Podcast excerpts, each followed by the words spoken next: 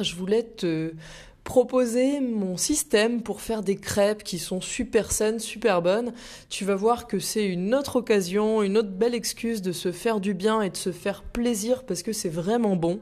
Et ça va me permettre aussi de t'expliquer les bases du système, de l'un des systèmes pratiques avec lesquels je cuisine. Je te l'ai sans doute déjà dit, moi je suis une personne qui n'est à la base pas passionnée de cuisine. J'ouvre très rarement un livre de cuisine. Je n'aime pas passer du temps dans ma cuisine. Il faut que ça aille vite, que ce soit efficace.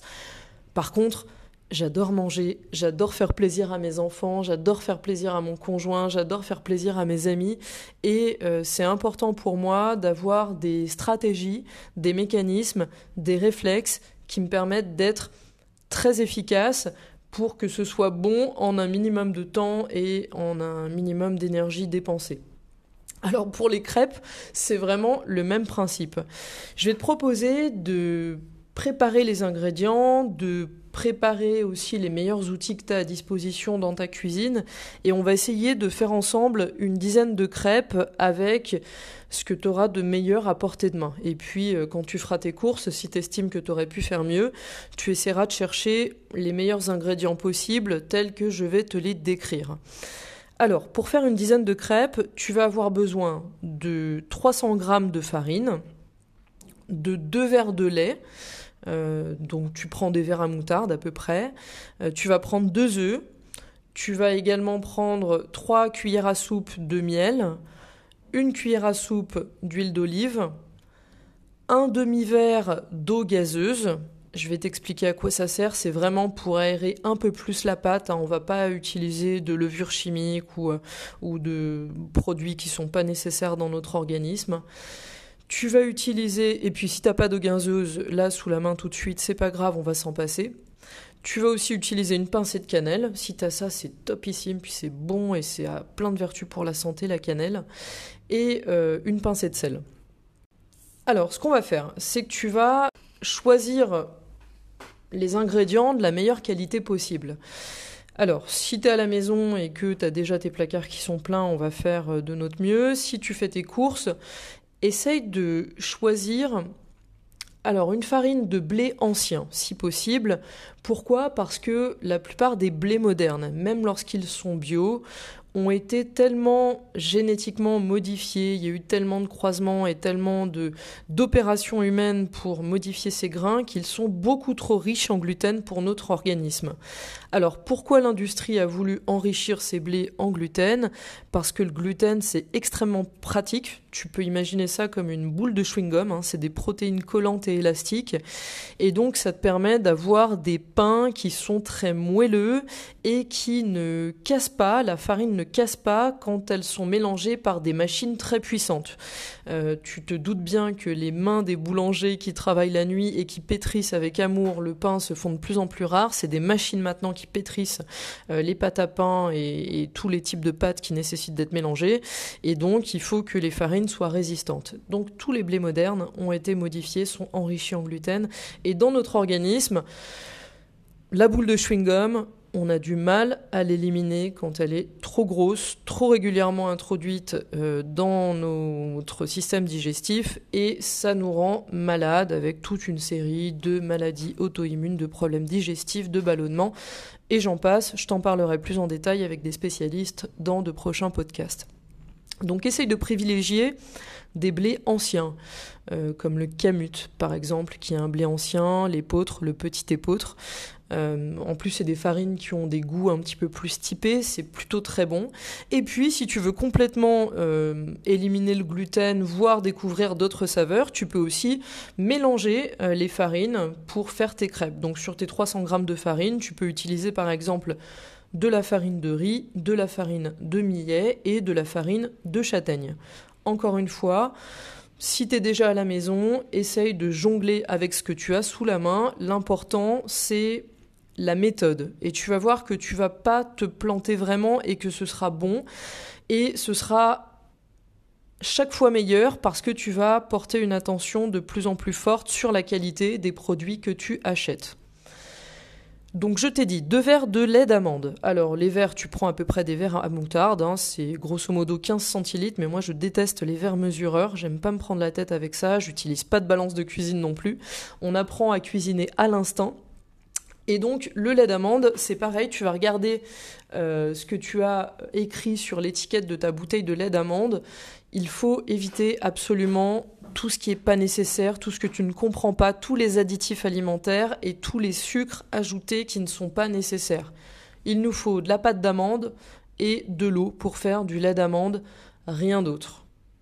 Essaye absolument de trouver ces types de lait d'amande. Alors c'est pas facile, on les trouve pas partout, mais il y a plusieurs marques maintenant qui le font. Et quand tu es dans ton magasin, efforce-toi de lire l'étiquette et puis ensuite ce sera une habitude, tu achèteras la même marque. Donc tu prends tes deux œufs, il va euh, peut-être te paraître euh, redondant de le dire, mais choisis absolument des œufs, bio qui sont tamponnés zéro, euh, parce que T'as pas envie de manger un œuf qui vient d'une poule élevée en batterie, qui ne voit pas la lumière du jour, euh, qui est soumise justement à de la lumière artificielle pour pondre plusieurs fois par jour en chaîne, c'est absolument pas naturel. Hein. Euh, donc c'est des poules malades. Donc toi tu veux des œufs bio. Et le tampon de l'œuf bio, c'est zéro. Voilà. Tout le reste, t'évites. Tu vas prendre trois cuillères à soupe de miel. Donc le miel, tu le prends français et bio. Bio, c'est facile. Français et bio, c'est un petit peu plus compliqué, souvent parce que c'est plus cher, donc c'est pas souvent mis en évidence dans les magasins. Mais vraiment, fais un petit effort parce qu'on a de très bons miels en France et c'est dommage d'aller les chercher plus loin, sachant que même si la réglementation bio européenne s'applique à toute l'Europe, ce qui compte, c'est les contrôles qui sont effectués et euh, c'est un peu plus rassurant en France. Moi qui ai bossé dans le secteur de l'alimentation, outre le fait que c'est plus intéressant pour notre environnement d'acheter des produits qui viennent de chez nous, il vaut mieux aussi privilégier les agriculteurs et les producteurs français qui euh, ont plus de contrôle sur les réglementations en vigueur. Tu vas prendre ensuite une cuillère à soupe d'huile d'olive, un demi-verre d'eau gazeuse, donc ça va permettre d'aérer la pâte. Euh, tout simplement, si t'as pas euh, d'eau gazeuse, tu rajoutes un demi-verre de lait d'amande. Et d'ailleurs, pour le lait d'amande, tu peux utiliser également un autre lait végétal, le lait de noisette par exemple, c'est super bon. Euh, le lait de riz si tu veux, le lait d'avoine. Euh, moi je préfère le lait d'amande et le lait de noisette parce que c'est quand même un petit peu moins sucré et on a déjà sucré cette pâte à crêpes. Le but là c'est de faire des, crêpes sucrées, tu l'auras compris. Euh, et puis pour tous les laits d'amande, tu gardes en tête le même principe de qualité, donc il faut que ce lait soit le plus pur possible. On évite tout ce qu'on ne comprend pas. On évite tous les additifs alimentaires que notre organisme ne sait pas utiliser. Ça nous rend malade sur le long terme. Et puis c'est vicieux parce que c'est à répétition tous les jours qu'on peut ingérer euh, des additifs alimentaires et ça nous rend, ça nous tue à petit feu, ça nous rend malade. Euh, encore une fois, j'aborderai ce sujet-là avec des spécialistes de la question dans un autre podcast. Là, mon envie, mon but, mon objectif, c'est euh, de t'inciter à acheter des produits de la meilleure qualité possible qui vont t'apporter de l'énergie, qui vont t'apporter de la santé de long terme. Tu vas prendre également une pincée de cannelle, tu peux même en mettre un petit peu plus si tu aimes ça et si tu sais que ta famille apprécie. La cannelle, c'est, euh, ça relève euh, vraiment de façon très agréable tes crêpes. Et puis en plus, c'est extrêmement sain, ça facilite la digestion, ça permet, euh, ça permet vraiment de, bien fonctionner. Une petite pincée de sel, tu prends tous tes ingrédients, tu les mélanges dans un saladier, puis tu mélanges bien. Tu peux t'aider si tu as un batteur à la maison, sinon tu fais ça à l'huile de coude. Ça te fera faire un petit peu de sport en même temps. Et euh, tu peux laisser reposer la pâte. Moi, je te le conseille. Tu la laisses reposer au réfrigérateur 30 minutes. Elle va se refroidir un petit peu plus vite. Tu auras toujours quelque chose à faire, je n'en doute pas, pendant ces 30 minutes. Si vraiment tu es pressé, tu peux sauter de cette étape, ce sera pas dramatique, mais mélange bien. Mélange bien. Euh, vas-y plus d'une fois. Fais-toi relayer par euh, un ado, un enfant, ton conjoint, si jamais, euh, si jamais tu fatigues. mais mélange bien. Et si tu as 30 minutes devant toi, tu mets ton saladier au frigo et tu l'oublies. Ensuite, pour faire cuire tes crêpes, on va parler des huiles et de ta poêle. Moi, ce que j'adore utiliser comme poêle, c'est euh, les poêles très lourdes en fonte. Alors tu vas me dire, euh, Séverine, c'est pas pratique. Bah, mine de rien, c'est increvable, ça dure toute ta vie. Euh, c'est vraiment vraiment bien parce que ta chaleur elle est répartie de façon homogène. Tu n'auras pas le problème de la crêpe qui chauffe que d'un côté et pas de l'autre. Et puis ça donne un goût excellent à tous les aliments que tu cuisines. Pour cuisiner dans cette poêle, forcément, il faut bien la graisser.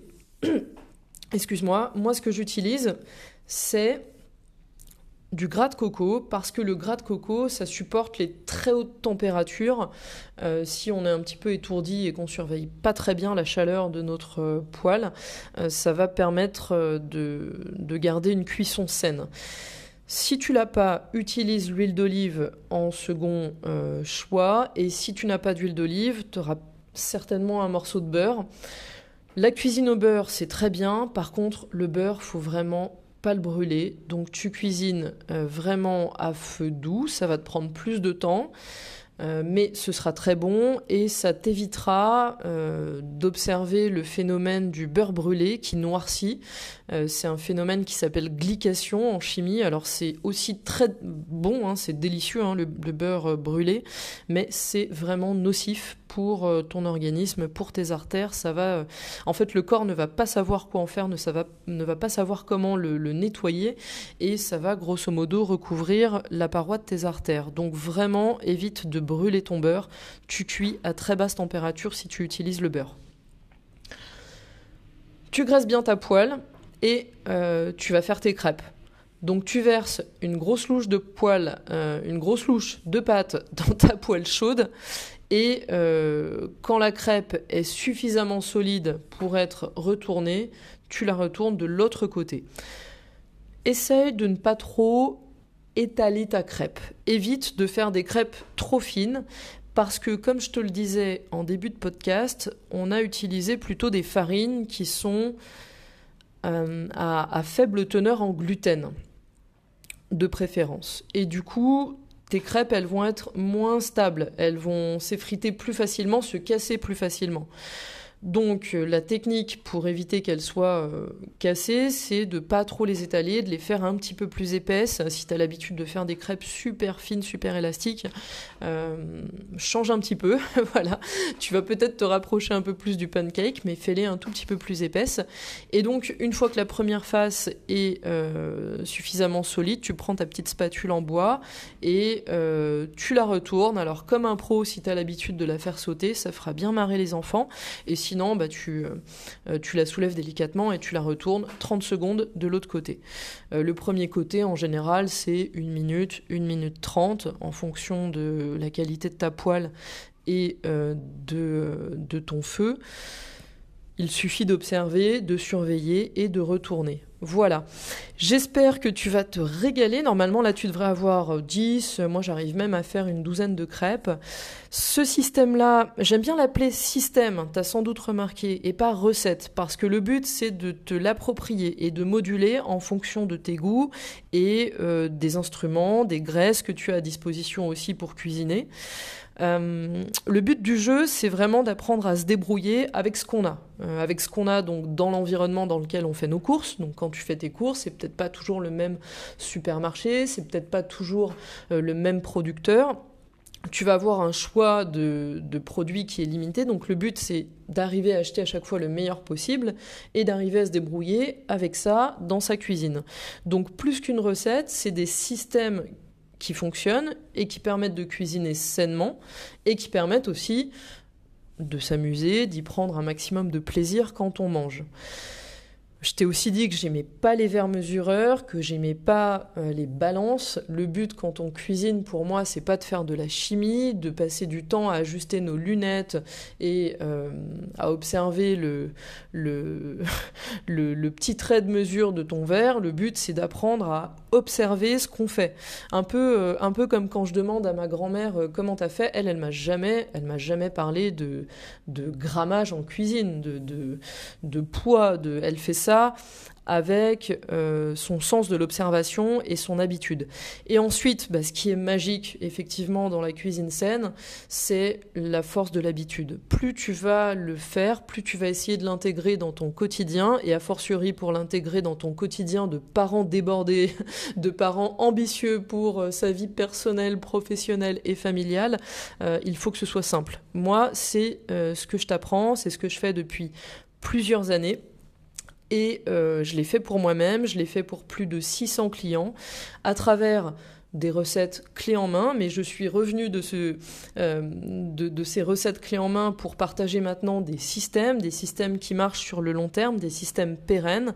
Et je t'apprends à faire ça de façon quotidienne dans ma newsletter qui est gratuite. Je l'envoie une fois par jour, sauf le dimanche et le lundi.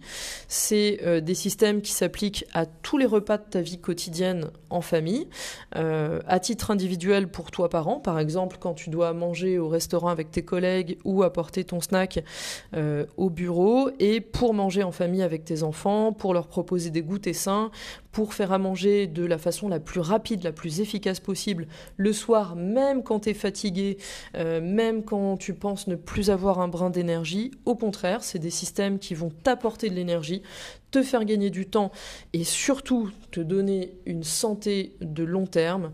Euh, voilà, maximiser cette santé de long terme, c'est vraiment ce qui nous permet de, euh, profiter de notre vie à fond et, et, puis de voir grandir nos enfants dans les meilleures conditions possibles. Donc moi, c'est mon objectif. Euh, tu verras également dans cette newsletter, si tu ne la connais pas encore, je te partage des codes promotionnels vers euh, les formations que je vends. Moi, c'est ce qui me permet de vivre aujourd'hui. Et euh, ces formations, elles te permettent donc d'avoir entre les mains les systèmes complets euh, pour rapidement te les approprier, rapidement les mettre en application et, euh, devenir euh, efficace dans ton quotidien de parent le plus vite possible. Voilà, je te souhaite beaucoup de bonheur à la maison avec ces petits outils, ces astuces qui, l'air de rien, apportent énormément de santé, de joie et de gourmandise. Et si tu souhaites t'inscrire à la newsletter, c'est sur le site www.fresh freshfamily.com, fraîche écrit à la française, F-R-A-I-C-H-E. Et moi je te dis à très vite dans ta boîte mail.